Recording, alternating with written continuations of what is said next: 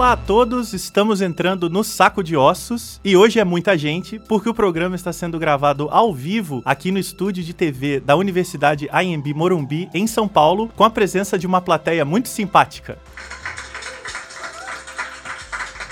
É, muito prazer de ter muita gente ouvindo Saco de Ossos. Pela primeira vez a gente está gravando podcast com público, né? É, a gente está fazendo isso em pleno Halloween, 31 de outubro, e parte do Insólito Com, que é o segundo simpósio brasileiro de estudos do horror e do insólito. É um evento organizado aqui na IMB Morumbi, com coordenação da pesquisadora Laura Canepa e toda uma equipe da universidade, e a gente agradece muito a oportunidade.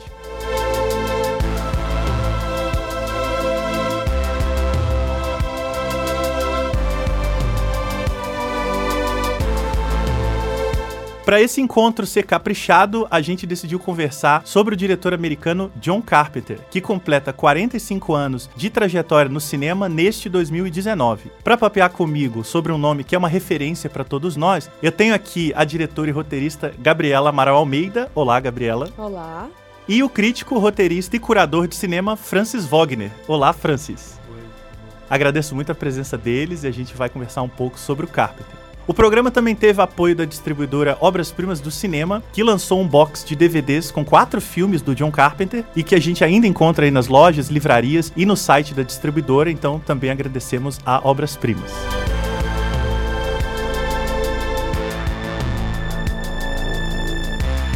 John Howard Carpenter nasceu em 1948 em Nova York e teve toda a infância e juventude no estado do Kentucky, o que foi muito importante para a formação dele como um garoto fã de música, cinema e quadrinhos. Nos anos de 1960, ele foi estudar cinema na Universidade da Califórnia e em 1974, exatamente 45 anos atrás, ele estreou o primeiro longa-metragem, que é a comédia de ficção científica Dark Star. Iniciando por aí, pelo Dark Star, eu queria pedir que o Francis começasse a puxasse a nossa conversa para falar sobre o contexto histórico e cultural que nasce o John Carpenter diretor com Dark Star. E eu acho que a gente pode esticar para dois anos depois com o primeiro grande filme dele, que é o Assalto à 13ª Delegacia, que ele faz em 1976. Onde estava John Carpenter dentro desse cenário cultural americano, político, seja o que for?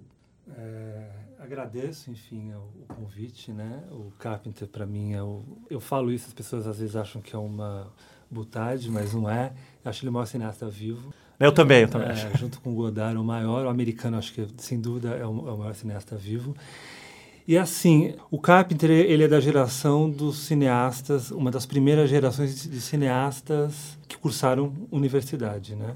Então, é, o cinema dele e ele, né, o discurso dele, já é de um cineasta que, já, que, tem uma consciência da história do cinema. É um cineasta que passou, assim, como espectador pela televisão, né? E é, enfim, ele também é a obra dele, o que ele faz, a, a, formação dele é produto também de, um, de uma coisa que na época até então era, era chamada de subcultura, que são os pulps, né?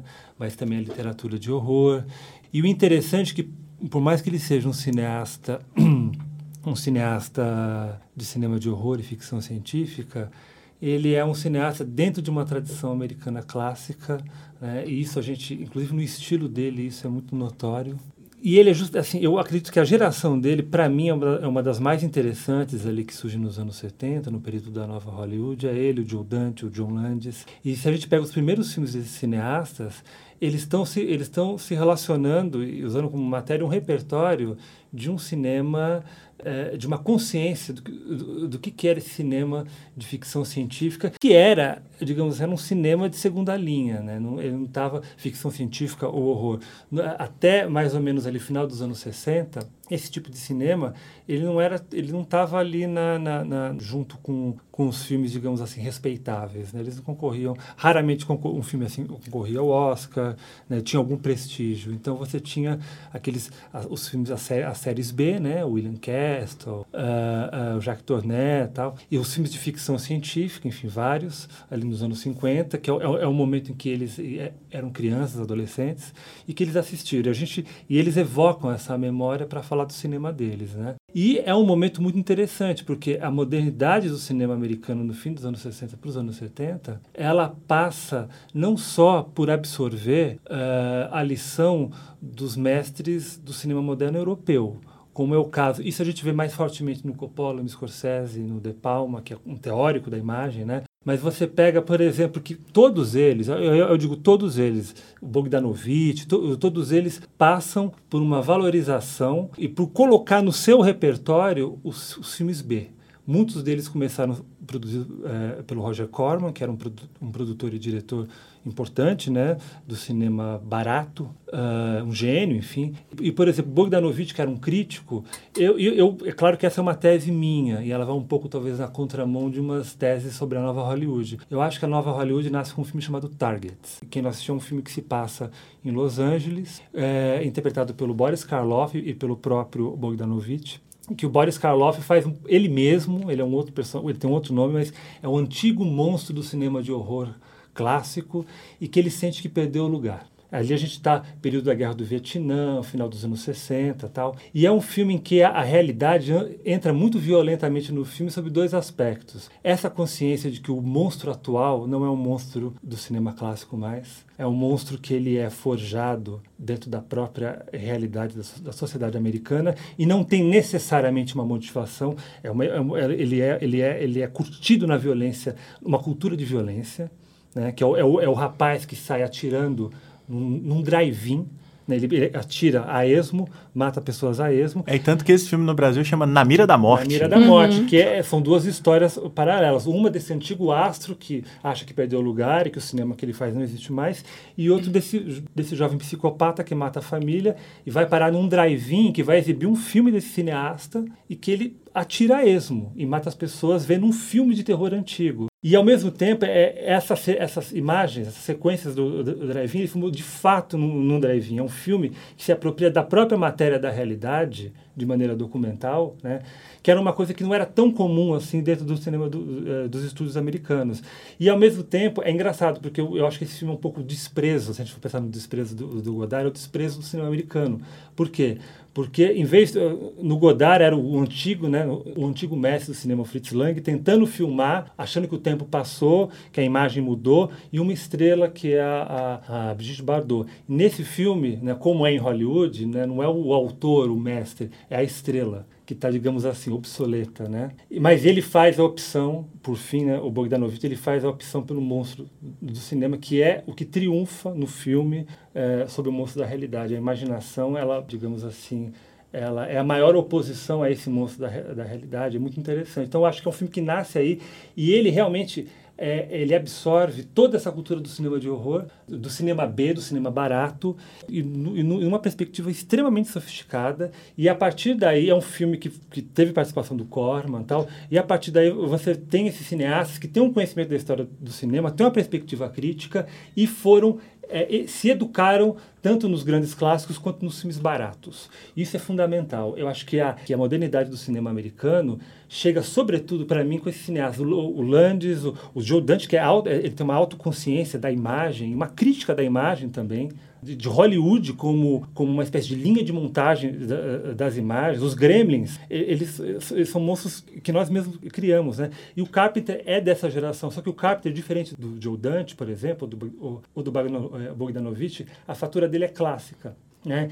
O estilo dele é, é, é digamos assim, é um, é estilo incopiável, por mais que, você, que um cineasta possa ser influenciado por, por um lance de montagem, um, um, movimento de câmera, mas ao mesmo tempo é um estilo que ele é um estilo de modulação do espaço, em que o horror ele está sobretudo em um trabalho de modulação do espaço. A fantasmagoria, a, emana, né, é, é, é, a emanação dela se dá no espaço. Isso a gente vê em Halloween, Assalto 13 terceiro DP, né? É diferente um pouco do horror que é mais ligado ao corpo dele, é, é sobretudo ao espaço. Ele é o herdeiro do Fritz Lang. É, né? e você falou de monstro, né? O Carpenter é um inventor de novos monstros de da novos modernidade, monstros. esses monstros do subúrbio, das esquinas. Que é aí que nascem os monstros. Né? Os monstros são internos. É, né? de uma ele, estranheza de ambiente também. Os monstros, né? o inimigo, ele é interno. E às vezes literalmente interno, porque ele está no corpo de cada um. como no... Ele está no corpo geográfico, no caso Exatamente. da 13 terceira DP, né? Que Isso. você tem os monstros que são os presos, que estão ali é, esperando o médico chegar.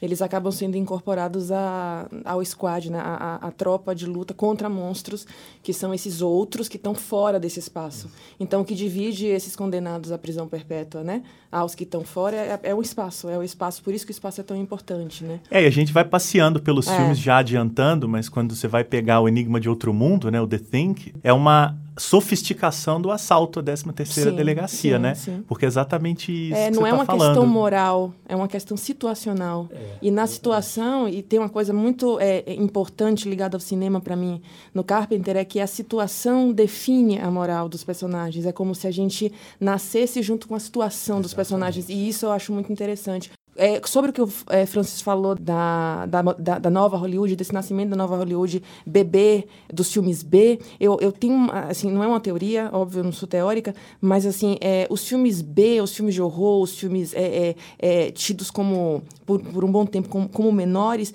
eles, eles são como, numa, assim, na sociedade produtiva norte-americana, norte-americana como o inconsciente dessa produção audiovisual, sabe? Se fosse um corpo humano, seria o inconsciente. E, e cineastas como, é, eu acho que como John Carpenter, como esses cineastas que ele citou, trazem esse inconsciente à, à, à, à forma fílmica, né? Quando você assiste o 13 terceira DP, você vê ali ecos de John Ford, você vê um personagem é. que é um personagem é, mítico, que é o Napoleon Wilson, né? Que é o, o, condenado, que eu vejo John Wayne, eu vejo... É, é como se fosse uma fantasmagoria do John Wayne, mas ao mesmo tempo, é todas as sombras desse personagem, e sombras que ele não sabe nem responder. Ele fica falando, não, eu vou falar porque que eu me chamo assim uhum. depois para você, eu vou falar por que, que eu matei. Nunca sai, depois, né? Porque não interessa, porque se essa questão, porque a questão moral e a questão da, do agenciamento moral no melodrama norte-americano, né, do, do, do, do, virtuoso, do não virtuoso, isso é, define para mim o cinema clássico norte-americano. E o que esses cineastas fazem é abdicar disso. A moral tá, tá na situação, entende? Por isso que para mim o espaço é tão importante. Então, de repente, uma história de amor se foge entre um assassino condenado à prisão que a gente não sabe porque está lá, é. nem nunca vai saber. Geralmente a gente não sabe. Não, é. É, isso é maravilhoso, né? Isso é o que o Stephen King faz nos livros, uhum. né? Com, esse, com o narrador em terceira pessoa dele, que, a, que dá, terceira pessoa onisciente, que dá espaço a que tanto o vilão da situação quanto o mocinho da situação tenham pensamentos, sonhos, eles têm o mesmo espaço nessa. Então acho que é um emergir de inconsciência quando esses esses, né, esses esses cineastas vão para esse. Vamos ver aqui a nossa inconsciente, vamos ver o que, que tem no lodo Exatamente. da produção audiovisual da gente e vamos entender isso como pulsão.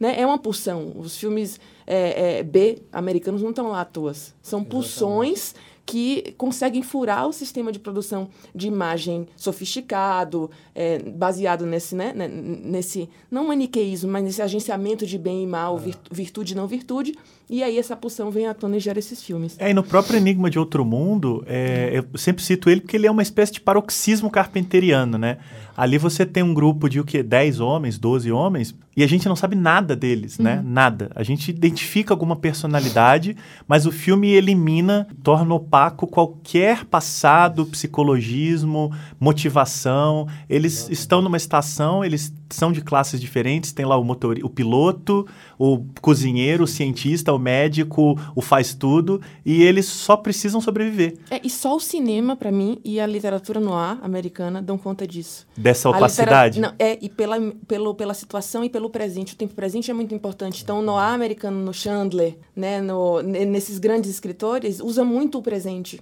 Né, usa muito, é, é, é, quase como se vamos narrar o que está acontecendo agora e o efeito disso sobre agora é até metafísico, né? Porque o que veio e o que virá pouco interessa, né? Não tem felizes para sempre, não tem, não. né? É, é uma vez, não é o era uma vez. É, é uma vez, é agora, né? É, Gabriela, o Carpenter ele fez escola de cinema hum. e vocês têm isso em comum. Vocês fizeram escola de cinema.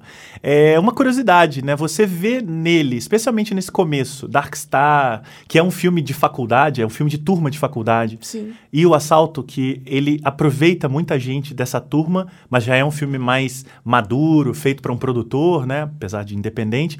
Você vê nele alguma pedagogia de escola, já que ele vem dessa geração que é muito ligada à nova Hollywood, de formados em bancos de escola. Você vê isso? Isso é possível detectar ou, é algo Eu que, concordo que com não? o Francis, por quê? Porque como ele pega um cinema que não tem essa sofisticação e ele aplica, mesmo que inconscientemente, é, uma construção é, imagética sofisticada, ou seja, a, a, a, narrativa de um filme como é, Assalto à 13ª DP, ela acontece por conta do cinema, não é por conta da história que se conta. É por conta de como se conta aquela história, né? É isso, prescinde de um passado, de uma voz off, enfim, de uma justificativa moral, de um... Então, tudo isso, eu acho que é consciente desse autor, no sentido de elaboração fílmica, né? Mas não sei, é assim, eu é impossível para mim dizer se isso é uma pedagogia que pode ser é, em que momento essa pedagogia Sim. se aplica se né? ele aprendeu se isso na escola é... né não não é nem se ele aprendeu acho que ele viu mas o lugar de onde ele tira isso é um lugar que para mim é muito difícil de identificar, sabe? Eu não sei o que, que o Francis acha, mas eu reconheço a formação dele, né? De, é, a matéria que ele trabalha, ou seja, o barro que ele trabalha e a forma que ele dá a esse barro que até então não era dado, né? É, tem uma coisa curiosa de... Ele conta, assim, em algumas entrevistas é, que, que na faculdade, o que mais ensinou ele na faculdade foi que diretores contemporâneos daquela época iam à faculdade falar sobre os seus processos. Uhum. Então, então ele ouviu Hitchcock, ele ouviu Orson Welles, ele ouviu essa geração falando sobre as suas trajetórias, as suas vidas. Uhum. Eu imagino que isso tenha alimentado muito esse imaginário de um garoto, de um adolescente que tem como referência maior, ele sempre fala isso também, o Planeta Proibido, né? Um filme B clássico, né, de ficção uhum, científica, uhum. que ele vai emular um pouco no Dark Star. Então acho que talvez essa formação dele seja exatamente fora do banco, né, da uhum, universidade, uhum. estando lá dentro, assim. Uhum. É a universidade como acesso aos pares, né? Eu acho importante a universidade Sim. de cinema como acesso às pessoas que estão fazendo cinema. Então, você tem uma escolástica meio torta aí, né? Porque não é uma escolástica, olha, aqui a gente tem um modelo e vamos, né? É um contato com essas pessoas que, que fazem, com esses, né, tidos os mestres, né, é, é, desse, desse cineasta. Não sei o que você acha, Francis. Eu não saberia te dizer. Não é difícil o essa impacto, pergunta? Assim, da, assim, o que eu acho... Essa formação, é, né? É, é, é, mais uma questão de entender, talvez. Eu acho que isso daí não faz cineasta nenhum, mas ali você entende uma, uma, uma digamos, uma genealogia do cinema, né? uma, geneal, uma genealogia assim de para assim, de onde veio cada uma dessas coisas. Eu, eu acredito que assim numa num conhecimento genealógico de, de onde cada coisa veio, entende? Por exemplo, é claro que para é, eu acho que ele é um cineasta que ele tem essa relação com o cinema B, com a ficção científica, com o horror, mas eu acho que, que, que o arcabouço dele, por exemplo, é sobretudo o Esther, assim. É, sim. Né? Tanto que é muito curioso porque ele é o cineasta de, de cinema de horror americano que ele ele está distante do gótico, assim. Ele está um pouco num outro lugar. Eu, eu, eu não acredito que uma universidade de cinema vá formar um cineasta, mas certamente vai dar algumas balizas para entender de onde algumas coisas vêm, vieram. Porque gera, as gerações anteriores a ele são, é, enfim, os pioneiros que inventaram as coisas e aqueles que chegaram via teatro, via, via, via, assim, não tinha atrás de si uma, uma consciência muito afinada que você tinha uma história do cinema, um desdobramento de técnica, conhecia, mas era uma coisa um pouco mais empírica. Né? E, e, eu acho que o cineasta americano tem isso que é muito interessante. Isso está no discurso do Carpenter, que é o empirismo, ou seja, eu ouvi os caras falando. É o, que, é o que o, o, John Landis fala. Eu queria trabalhar em qualquer coisa. Eu ia lá e virava assistente de direção. É, eles têm uma objetividade sabe? de não filosofar em torno da uhum. própria feitura né, da uhum, obra. Uhum. As entrevistas do Carpenter são impressionantes. Ele diz, uhum. é, foi isso aí que eu escolhi porque eu achava que ficava bom, assim, né? É, ele tem umas respostas maravilhosas é, quando perguntam... Isso ele se nega, por exemplo, a, ref, a refletir como persona isso, Carpenter é, sobre um processo que eu acho que é. ele prefere guardar. É. eu acho que toda vez que um cineasta fala isso, falando falando, da, é, e, e, eu também sou de, dessa linha, eu acho que a gente já passou por esse processo. Então, ficar falando sobre Sim. ele, às vezes, é, é chato mesmo, sabe? De ter que tirar alguma coisa é. que estão esperando que saia. É, né? porque tá, a gente já deu isso pro Sim, filme. Né? É. O Lynch fala: ah, você quer me entrevistar, mas a entrevista é o filme. já tá aí o filme, né? É, o Carpenter tem uma resposta maravilhosa, acho que pro Mick Garris, numa entrevista em vídeo, que tem até no YouTube. Acho que ele pergunta: você trabalhou, você fez uma biografia do Elvis pra TV e trabalhou com grandes orçamentos, né? Você via muita diferença? E ele diz: cara, não é a mesma coisa. Você tem uma câmera, escolhe o que, que você quer filmar e filma. Parece muito simples, a gente sabe que não é tão simples, mas talvez na cabeça dele seja muito simples. Uhum. Ele fala: o processo é o mesmo, o que vai mudar é como você define o encaminhamento que você quer dar. É, mas é, essas formulações simples, às vezes, elas são bastante complexas. Exatamente. É. Por exemplo, o Howard Hawks, quando dizia assim: ah, como se filmar? Ele fala: a câmera é a altura do olho do homem. Quando ele fala isso, você vê os filmes dele, isso já está implicado, inclusive, a moral dos, dos filmes dele ali. E é, o, o Ford também tinha formulações que eram muito práticas, e ele não gostava de perguntas teóricas. É. Ele achava que a pergunta teórica você, você tinha que inventar um discurso sobre o filme que era mais um discurso que era uma, uma proposição de leitura para quem está te ouvindo, ah, você lê o filme dessa maneira. E ele acha que isso tinha um lado falso, e tinha mesmo. Então, é, e ele rejeitava as entrevistas, né? O Ford, ele falava assim, como que você filmou essa cena? Ele com a câmera. o Clint Eastwood é. tem essas respostas também. É, é fala... com a linha do horizonte definida. é, isso. Que é, por que você decidiu filmar essa história? E o Clint respondia em Cannes, ah, porque eu recebi o roteiro, achei muito bom. é, agora, o, em 78, o Carpenter faz Halloween. A gente não tem como passar em column por Halloween. Que uma, uma curiosidade pessoal, né, pra gente trocar uma ideia. Qual, qual o impacto de Halloween para vocês enquanto é, formação cinéfila? Né, em que momento vocês viram? E em que medida o filme ecoa ainda hoje na, na percepção de vocês. Falando por mim, eu vi Halloween muito curiosamente no embalo do primeiro Pânico. Em 96 eu ainda era um, um jovem mancebo e, e, o Pânico cita vários filmes, né? Fala Michael Myers de Halloween, eu nunca tinha visto. Eu saí pegando todos os filmes citados em Pânico e, e vi o Halloween nessa circunstância. Aquilo é um, é um choque, né? Uhum. Porque não parece com Pânico e a gente adolescente acha que vai parecer. Uhum. E é um filme completamente fantasmagórico, né? uhum. né? Então, pelo menos a minha experiência com o Halloween foi muito essa. Uhum. É, para mim foi, eu vi muito mais cedo. É, vi, eu era pré-adolescente quando vi e eu acho que o que me marca muito em Halloween é ver como espectadora de cinema que os subúrbios norte-americanos que eu via nos filmes eram muito perigosos e podia ter muita coisa bizarra. O mal estava Porque lá. Porque a gente, como criança da Sessão da Tarde, do Corujão, de, desses filmes, a gente via uma idealização. Óbvio, a máquina de produção de imagem americana criar, criou esse subúrbio, a festa, o prom, né, como lugares é, é, idílicos de uma cultura. E, e ver isso me chocou por isso. Eu falei, meu Deus, é, isso é mesmo nos Estados Unidos? É como se eu, se eu já tivesse sido é, condicionada a enxergar aquele espaço como um espaço seguro, um espaço, sabe, de é, é familiar, de funcionamento perfeito, e isso me chocou, não sei o Francis. Eu vi o filme quando eu tinha acho que 11 anos e para mim foi muito chocante por vários motivos. Primeiro porque é, o ritmo do filme ele era um ritmo quase contemplativo e foi um pouco uma educação também. Acho que naquele momento uma educação da imagem em que sentido? Eu olhava para aquela imagem do subúrbio, tranquilo, bucólico, só que tinha alguma coisa nessa imagem que me dizia que essa tranquilidade ela tem algo nela que está errado. Tem algo nela assim, assim, tem alguma coisa embaixo daquilo que, que é, tem uma violência latente ali.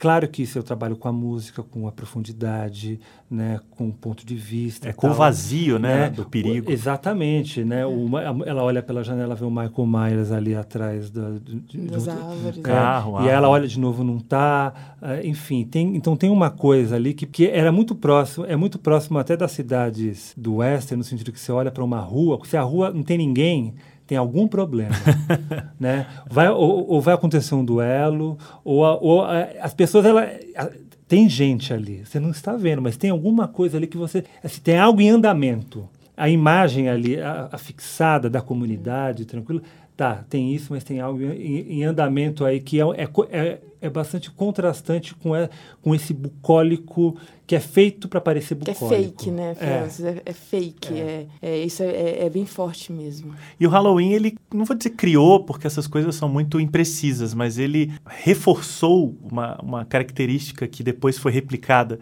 no cinema de horror americano, que é fazer com que o perigo bata na porta e não Isso. Que o, as vítimas vão ao perigo, é, né? É. Para pegar um outro exemplo colossal, que é o massacre da Serra Elétrica, né? Você tem ali um grupo de jovens que vai ao, ao encontro do perigo, uhum. ah, nas histórias de casa mal assombrada, as pessoas entram nas casas, uhum. né? E o Halloween inverte, né? É. Você tá ali estudante, tranquilo, trabalhando e há um mal que se instala ou já estava ali, né? Uhum. Que é e, é fruto da comunidade. Fruto da é. própria, porque a gente nunca pode esquecer que ele é um garoto que matou a irmã num subúrbio é. e precisa precisa de repente trancar a porta, Não é um mas ele vai estrangeiro, invadir. né? É, não é um Eu queria estrangeiro. retomar essa imagem, que eu acho que essa imagem que o Francis colocou é. Nossa, me, me deu um insight aqui. É, de lembrar todos os filmes adolescentes que eu assisti do John Hughes. a- essa rua vazia é. uma constante. A rua vazia do. do com o que, que ela é preenchida, né? Quando ela não está vazia. E aí a gente vai até o It Follows, que tem essa mesma imagem dessa. Começa dessa- assim. Começa assim, né? Dessa rua vazia. Isso é brilhante, É. é, é, é, Francis. Eu nunca tinha é, parado para pensar que isso é um derivativo realmente de, um, de, um, de uma observação de, um, de, um, de, um, de uma comunidade, de uma sociedade de informação. O, o que ocupa aquilo ali define o gênero daquela imagem, mas é a mesma imagem. É a imagem dessa, cidade, dessa rua. É, então, é, é o carro que voa para o futuro no, no, no fim do, do, do, do- De Volta para o Futuro. É o It Follows, né? Que mostra uma menina fugindo do- de um mal que a gente... Que parece um estupro, É, né? um mal ela invisível. É, mas no começo parece que ela está sendo perseguida É. por um desses monstros, por um Michael Myers, por um... é, ou são as bicicletas no ET, é, ou é o Michael Myers ocupando esse lugar, né? Como o único duelador, não sei. E as pessoas estão dentro da... É muito western isso. Isso é, muito... É, é uma imagem muito potente. muito- Poltergeist, que é um bairro em construção. Isso, é. E tem um cemitério de índio embaixo da casa, né? Ou seja, é- isso foi construído em cima de alguma coisa. Sempre. Isso, isso- essa é uma questão do Carpenter em The Fog. Ou seja, essa cidade ela foi fundada a partir de um crime, É. de um crime, de, de um genocídio. Né? É, que eles, enfim, pegaram tesouro, a- Sim, afogaram esses leprosos que voltam para cobrar a conta 100 anos depois. É, e que é o filme posterior ao Halloween. Então ele estava impregnado dessa, desse mal que retorna, né? É, Que volta Porque o espaço cobrar aqui pra gente, falando de cinema brasileiro, o espaço externo é um espaço perigoso. Porque é um espaço povoado. O espaço norte-americano, eu estou viajando nisso, mas é que eu achei maravilhoso. O espaço americano é um espaço asséptico mesmo. É um espaço. Eu fui, eu fui, eu passei um mês nos Estados Unidos, numa cidade pequena, onde tinham essas ruas, né? Foi o que eu mais fotografei, inclusive, inconscientemente, desta maneira. Foi o que eu mais fotografei. E as pessoas não saíam de casa. E aí teve um dia é, que eu tive uma conversa com a, com a responsável pela, pelo turismo da, da cidade, é uma cidadezinha de 800 pessoas, e ela me confessou, assim, tomando um milkshake, ela falou, Gabriela, imagine que cada casa aqui tem pelo menos uma arma. Porque eu estava conversando sobre isso, não é que isso saiu do nada, não é tão bizarro assim. Mas imaginar é, é, que é, é, é, é, o que pode sair de perigoso de dentro.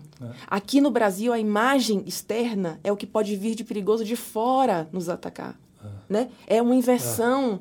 É uma inversão do público-privado que é muito potente em termos de construção de imagem a partir dessa, dessa imagem da rua, né? do subúrbio, do enfim. É, e eu, É eu bem- acho que o Halloween ele inaugura um pouco esse terror do subúrbio. Nightmare Né? on Elm Street. Isso. Na rua, né? É, o- Pesadelo na rua Elm. É, e, e- e eu acho que ele inaugura, ou pelo menos ele, ele funda uma nova forma de olhar para esse subúrbio, para essas ruas vazias que, que você constatou. E essa questão, né, da há uma arma em cada casa, é isso, né? O perigo, ele tá dentro. É. Ah, recentemente, o Exatamente. Francis indicou um filme pra gente num grupo, né, o, o Aniversário Sangrento, Uhum. que é um que é um slasher B muito Ai, pouco lembrado, adoro. mas que é exatamente parece um derivativo Uhum. perfeito desse Halloween, né, do Carpenter, que é o mal nas crianças de um subúrbio, né? Sim, elas exatamente. simplesmente nasceram num eclipse e elas são más por E a- pura inerência. E a casa que é um bunker de segurança Isso. vira um problema no final. Porque né? ninguém consegue sair da casa onde É, as crianças estão é matando as pessoas. A mesma coisa do 13º DP. Isso, é. Porque tá naquele lugar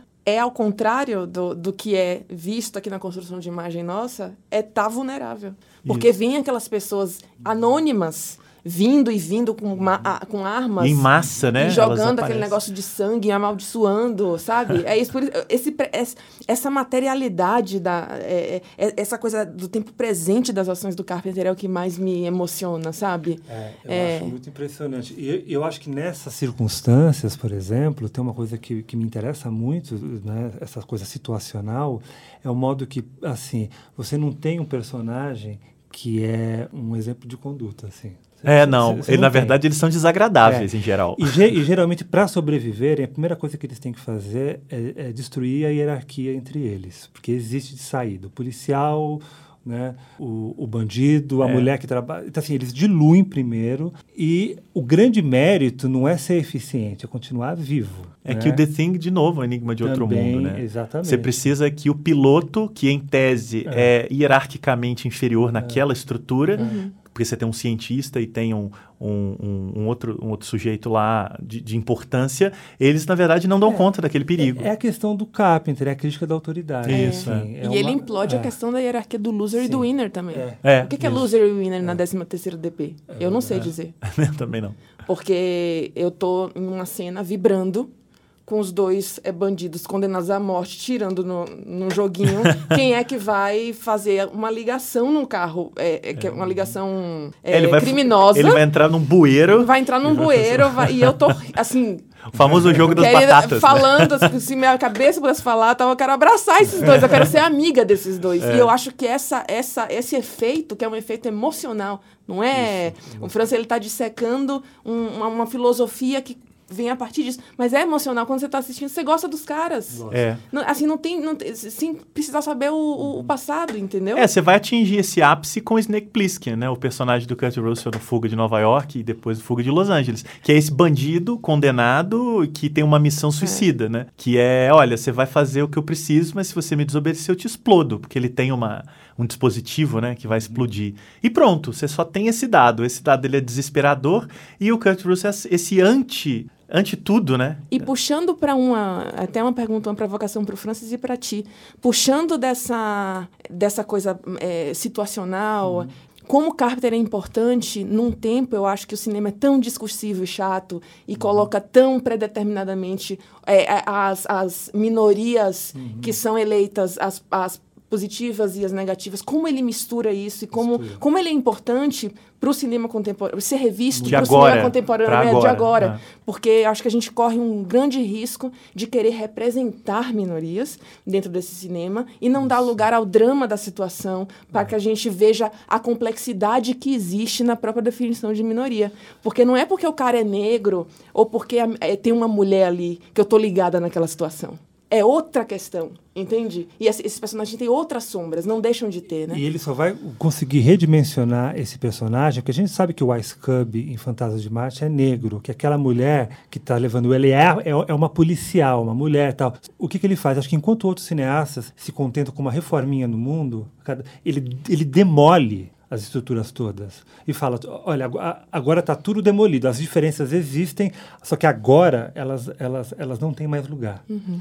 Né? Então, eu, eu acho que ele não se contenta com uma reforminha de centro-esquerda. É que aí ele, é, ele, é que aí ele, ele é... coloca todo mundo no mesmíssimo patamar. Né? Mas isso é lindo é. E, e, eu vejo como isso, eh, concordando com o Francis, é único nele. É único é, nele. Porque acho. se você revisa, nada de, de, de, errado na construção de personagem de outra maneira. Mas essa construção de personagem é uma construção de personagem que leva em conta realmente o humano. Porque ele tira a, a, o peso moral das decisões prévias ou da representação desse ser humano na nossa sociedade. A gente está eh, colocado na tragédia daqueles personagens. Uhum. É, é, muito perto do, do, que o trágico faz, o grego, né? Uhum. Por exemplo, com o Édipo, né? Uhum. Que não sabe que ele é o próprio vilão dele mesmo. É. é. o, é o que o próprio Carpenter faz e faz de uma maneira tão embutida no drama é. que não fica discursivo, né? E eu acho que ele consegue fazer uma coisa muito difícil, especialmente agora, como a Gabriela falou, é que ele faz isso sem ser apolítico, né? Uhum. Os filmes são muito políticos. Sim. O Eles Vivem, você tem como protagonista um morador de rua.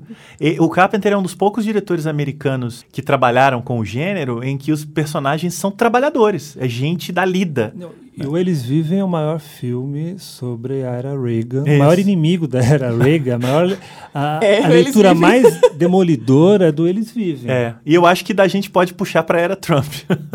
É, é que... enfim, tá, tá no lastro é. dessa experiência. Porque Trump é assim. é escancarado, né? É. Reagan é essa coisa do... Era o, o cara gente capa, boa, né? Tem uma capa, né? É.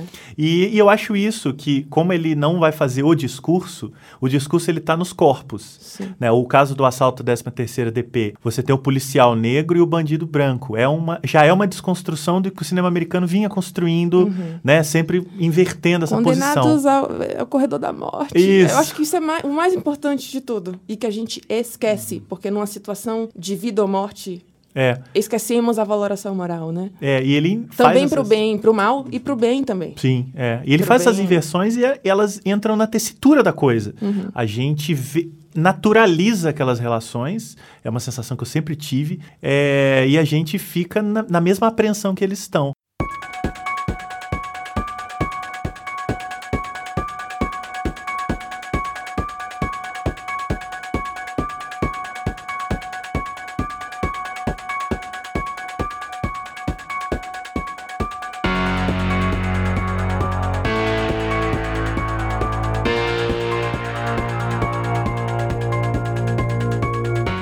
Carpenter ele virou um queridinho depois do sucesso do Halloween, mas nunca se adequou ao sistema de estúdio.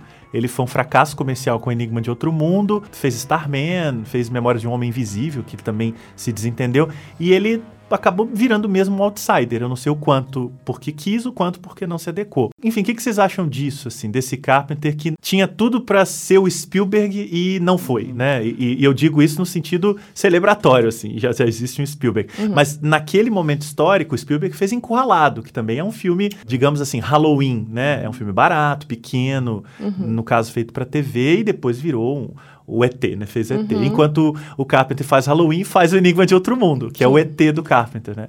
Como é que vocês pensariam esse, essa não adequação? Tem que pensar em grana. A gente estava falando É. exatamente, eu estava falando exatamente disso com o Francis De grana. antes, né? De grana. Tem que pensar em grana.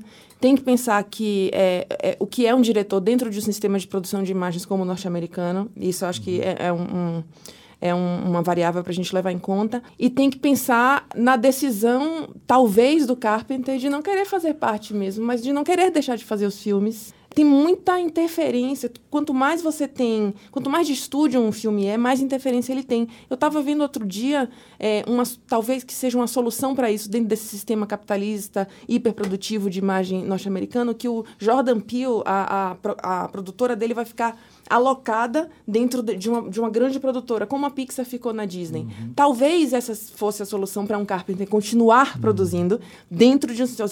Ter uma pequena cápsula de respiração é, garantida dentro desse sistema que é sufocante. Eu acho, assim, um sistema que a depender de quem você é como ser humano, você olha, essas brigas eu não vou comprar, eu vou dirigir esse filme, e aí você perde a, a luz, você perde realmente a luz, né, que você coloca na imagem.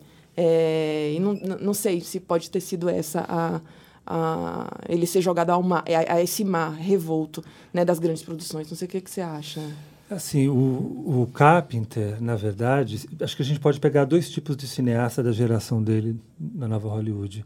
Um são aqueles grandes cineastas que fizeram, é, que tem, digamos assim, é, que conseguiram um, tipo de prestígio, ju- justamente porque eles estão voltados ao, ao grande drama americano, assim, né? Scorsese, em alguma medida Coppola, é, que, era mais doido também, mas acho que sobretudo Scorsese, Spielberg, filmes assim, digamos, o Spielberg fazia filmes evento, De um né? sentido épico da É, coisa também. né? Exato. Agora, no caso de outras figuras, como Carpenter, que, digamos assim, seria esse andar um pouco de baixo, que trabalha com material menos nobre, Carpenter, o Landis e o Dante, todos tiveram grande sucesso de bilheteria É. nos anos 70 e início dos anos 80. Depois, todos foram, assim, não vou dizer que foram varridos, mas eles acabaram, ele, assim, eles não conquistaram o prestígio para fazer o que queria, porque as bilheterias foram ficando mais baixas, porque os filmes são mais complicados.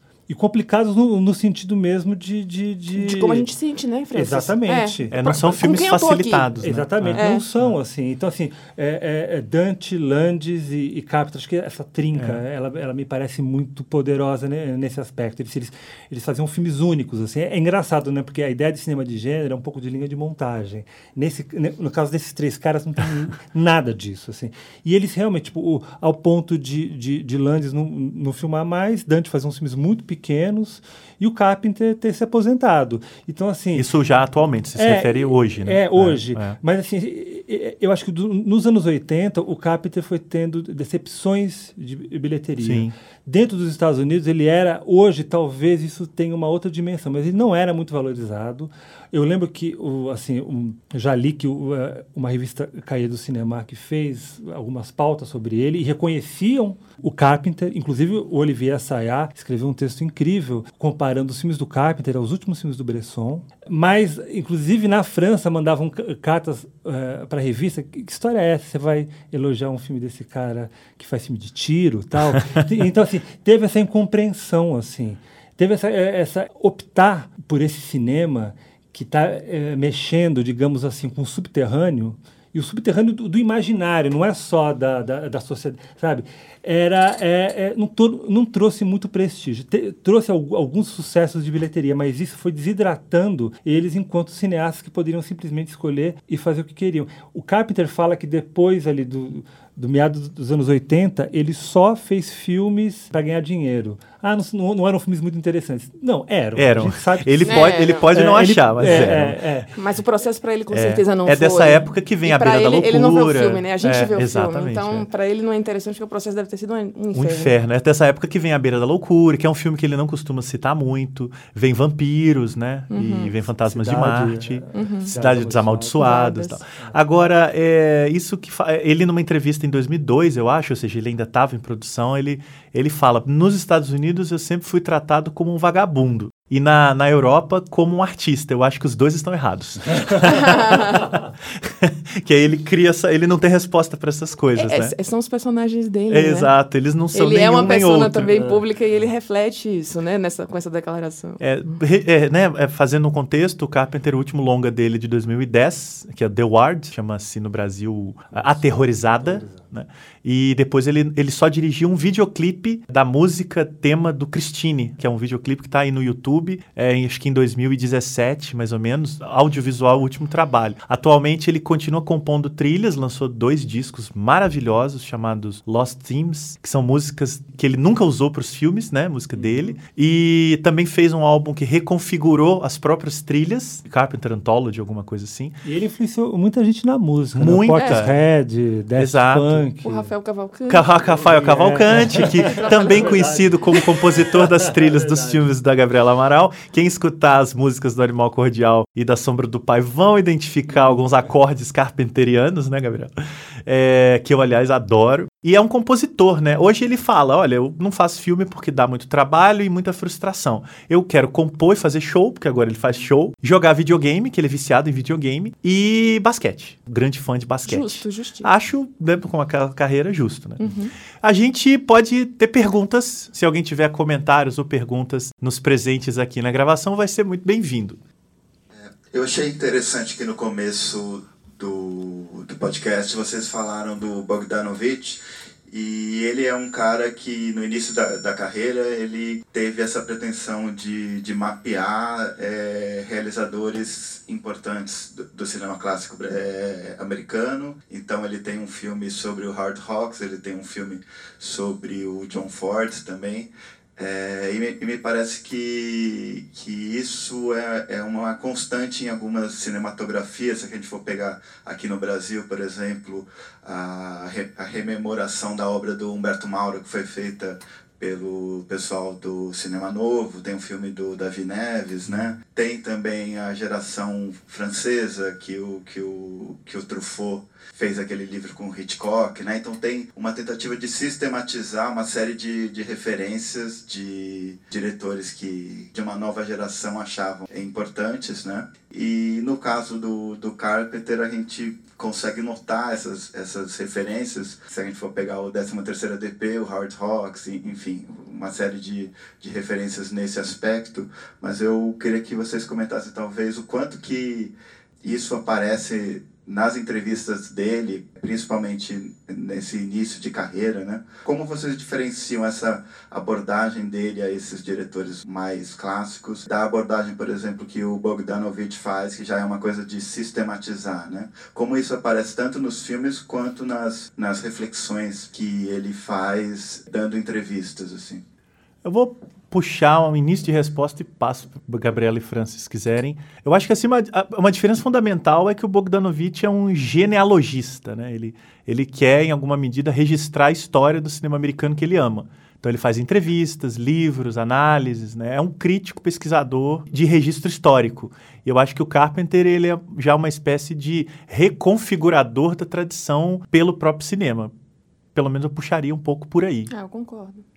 Eu concordo. Uh, eu acho que assim, como disse o Marcelo, o Bogdanovich ele é um genealogista, assim, ele está interessado em entender esse essa, a modernidade do cinema americano enquanto arte, e eu falo modernidade mesmo, ele não está interessado em dizer o que o, o, que, que o cinema clássico era, não, o que, que, o que, que ele tem de moderno, né? entender isso pelo, é, pelo trabalho dos cineastas, pelo ofício deles, é um pouco que o, o Truffaut faz de um outro modo, o, o Truffaut ele arquiteta a entrevista com Hitchcock de uma maneira mais, é, mais digamos, teórica, e o, o Bogdanovich mais como uma conversa.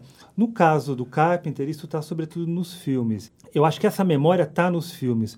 Só que de uma maneira diferente de um, de um Joe Dante, não tem aquela autoconsciência explicitada, assim, né? Então, ele, ele ainda acredita na fatura clássica, mas sobretudo porque ele sabe que ele está no lastro de uma tradição. Então, ele não precisa, né, destacar. Citar, ele não precisa é? citar, como citar, um Tarantino faz, exatamente. né? Que é citação, não é, diminuindo. É outra maneira de processar esse conhecimento. Exatamente. Mas eu acho que o Tarantino é, é esse cineasta de citação explícita. É, do fragmento, é, né? Do fragmento do, do mashup. Né, né, do, do, do, do, do sample, né? Isso. O, o, o Carpenter, para mim, também tá na, tá na... É como se fosse um bailarino Isso. que aprende todos os movimentos Isso. e vai fazer dança moderna. É. É, ele precisa é uma conhecer... Martha Graham do, do, do, Sabe? É uma Martha Graham do cinema. Ele precisa então, conhecer Ele tem a gramática do clássico no corpo, mas ele desconstrói isso com Exatamente. o próprio corpo, não é com a citação uhum. do balé clássico, né? É. Não é com a citação do cinema clássico. Perfeito.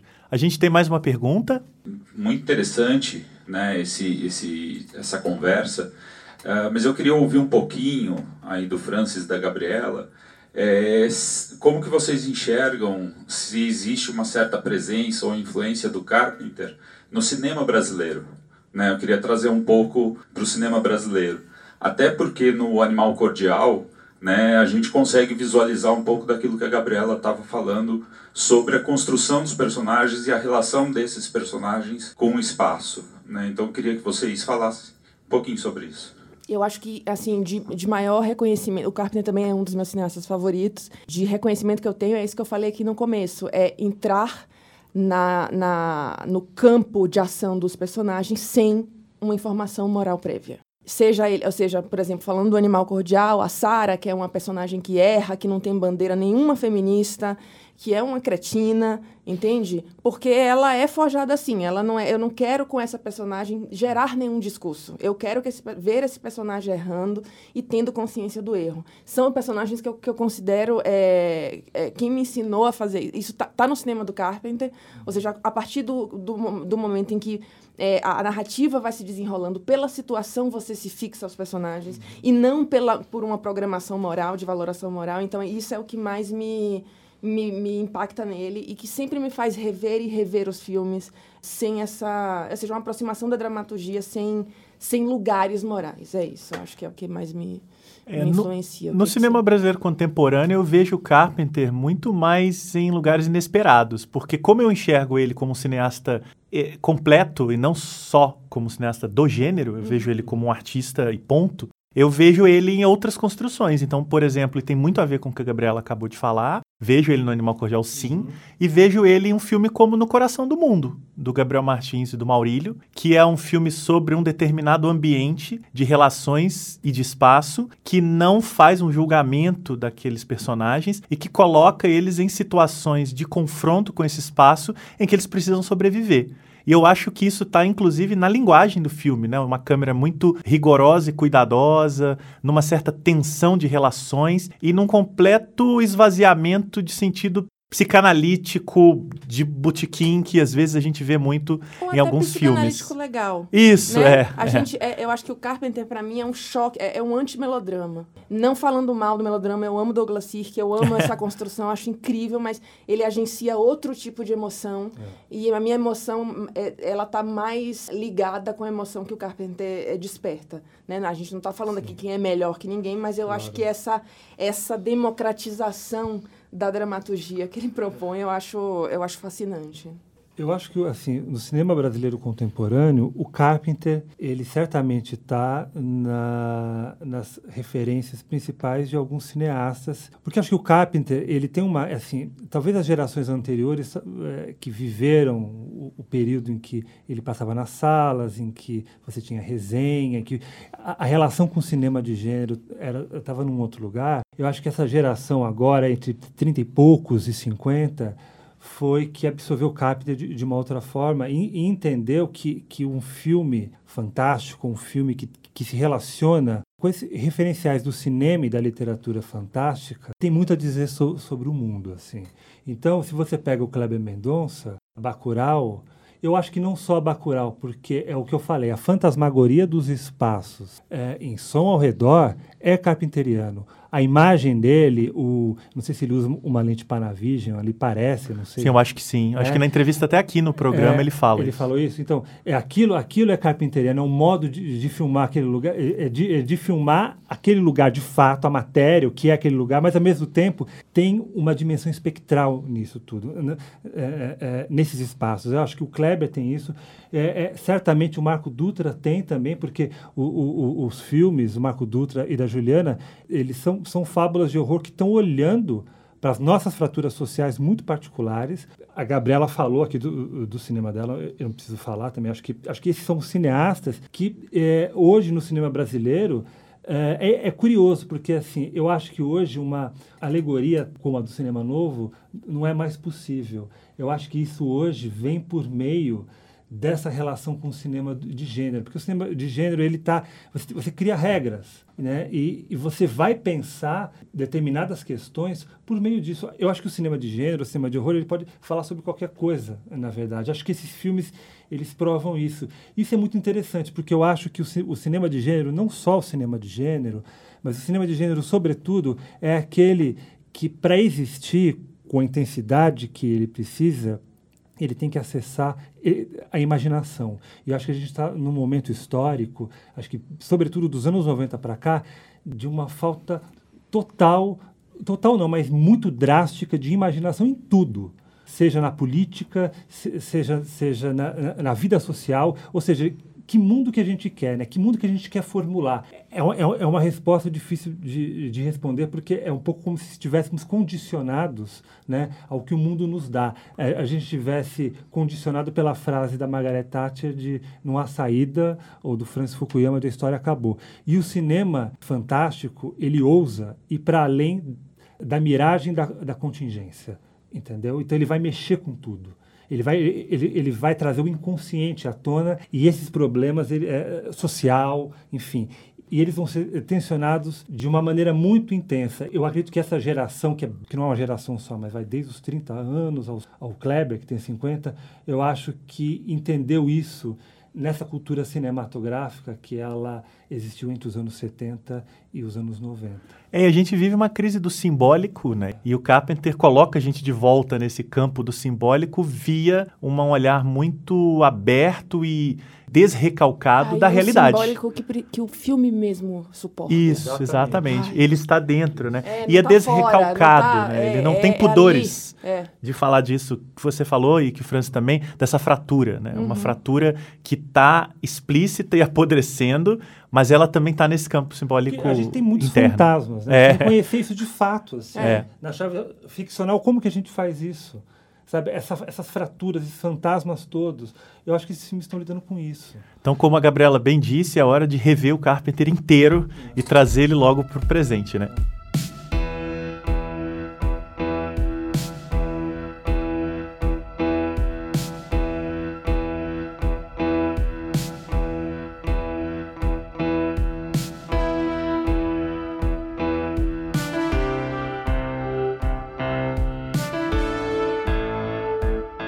Pessoal, a gente vai encerrar. Eu quero agradecer enormemente a presença do Francis. Francis estreando no Saco de Ossos. Obrigado.